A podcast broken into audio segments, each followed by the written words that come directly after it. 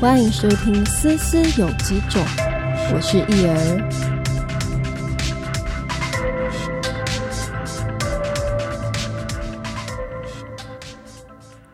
嗨，大家，今天我的心情不错，你们呢？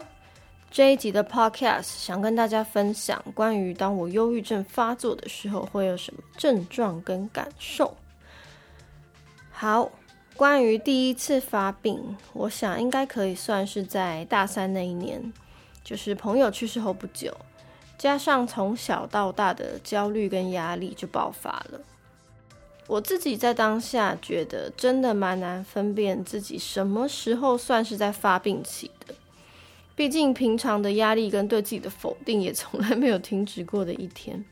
不过日后回想，是可以感觉到。当在发病期，会有一种分不清现实跟梦境的感觉，所以有时候会有突然间醒来的状态。这个时候就会开始怀疑自己之前发生的事情到底是真的还是假的。这也是为什么很多人在发病与结束后会判若两人的原因，因为某方面就很像是醒着梦游。我印象很深刻，当我还在就学的时间。有一天也是发生这样的事情。那一天的状况是，当我晚上回家，正准备要进家门拿着钥匙的那一刻，我突然之间醒来了。于是当下我其实蛮慌乱的，因为我不晓得为什么自己会在这里。那我仔细回想，隐隐约约就有一种想起来，对我好像早上起床去上课。我好像不知道在学校做了些什么事，然后我搭公车回家。这真的很容易会有时间错乱感。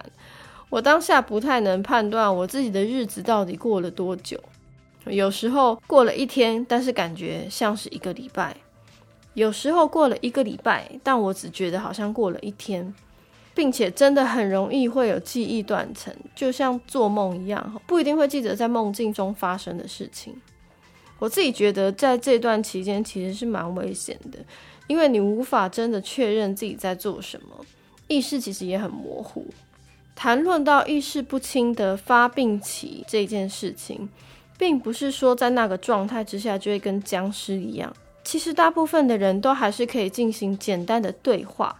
只是无法回答太需要思考的问题，或是有时候会选择离开现场。不过重点是在事后会完全不记得，这或许也可以解释为什么我对喝酒这么没有兴趣的原因。因为我是一个酒量非常差的人，喝醉了就跟我忧郁症发作的感受非常像，所以我自己并不喜欢让自己处在那一个状态之下，而且我也很害怕在意识不清的时候的我。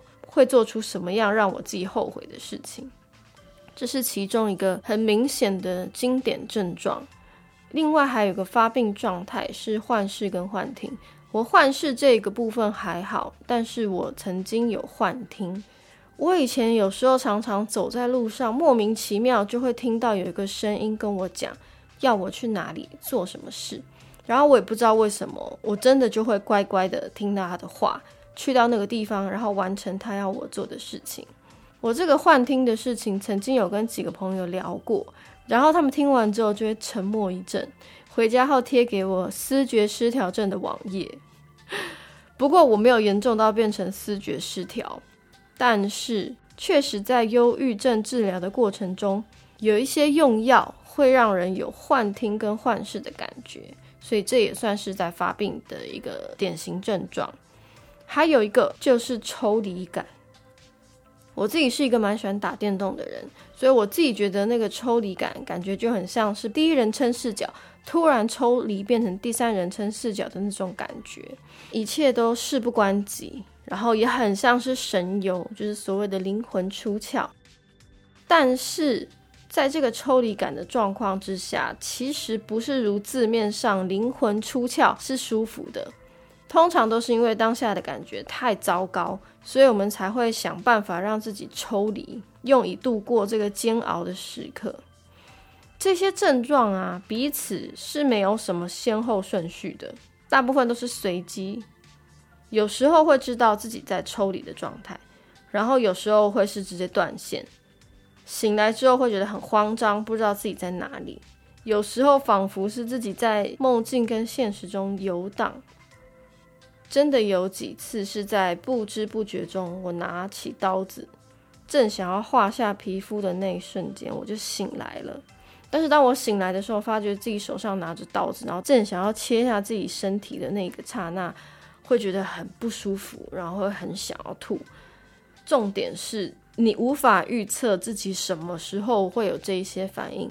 所以每一天都非常的提心吊胆，你不晓得今天会碰到什么样子的问题，你也不晓得今天身体会有什么样子的反应，所以忧郁症患者才会容易情绪紧张跟害怕。但是你问他们，你到底在害怕什么？你到底在紧张什么？通常他们也说不出来。